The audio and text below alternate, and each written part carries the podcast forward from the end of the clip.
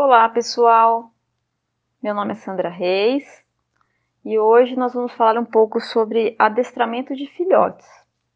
É, entenda como você pode adestrar o seu cãozinho mesmo que não saiba nada sobre adestramento. E como começar? Bom, a melhor idade para adestrar o seu filhote é, a, é, na verdade, até os três meses, né?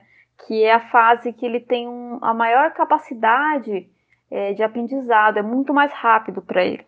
Isso não quer dizer que você não possa adestrar o seu filhote com 5, 7, 10 meses ou até um cãozinho adulto.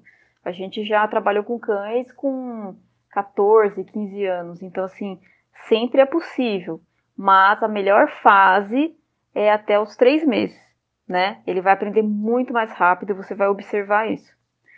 Bom, o tutor, ele na verdade a gente fala que o tutor sempre é o, o, ponto principal na educação do cãozinho. Por quê? É, no dia a dia, ele vai estar tá sempre com esse tutor. Na verdade, o adestrador ele vai estar tá, em alguns momentos, mas o tutor ele vai estar tá com aquele cãozinho, ele mora com o cãozinho. Então, assim, o tutor ele precisa organizar a rotina, o ambiente do cão, né? E, e readequar esse cotidiano para receber um cãozinho em casa. Isso é muito importante.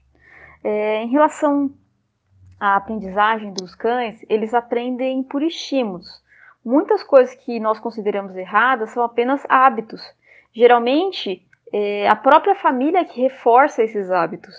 Por exemplo, vou dar só um exemplo: o pulo. Geralmente, o cãozinho, quando pula, o que, que a gente faz? A gente faz um carinho, ou de repente até empurra ou briga com ele. Na verdade, você está reforçando esse comportamento. Isso também acontece com latido, uma série de comportamentos que a gente reforça, a própria família reforça, né? Então é bem importante prestar atenção nesses detalhes. Não esquecer também de, antes das vacinas, é importante você apresentar barulhos, pessoas desconhecidas.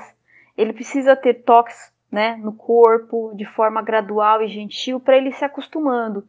Se você começa isso de forma é, tardia, esse cãozinho ele pode ter problemas sérios de comportamento, porque não está acostumado ao toque, não está acostumado com barulhos, né? E isso pode gerar problemas até a questão da reatividade em alguns casos.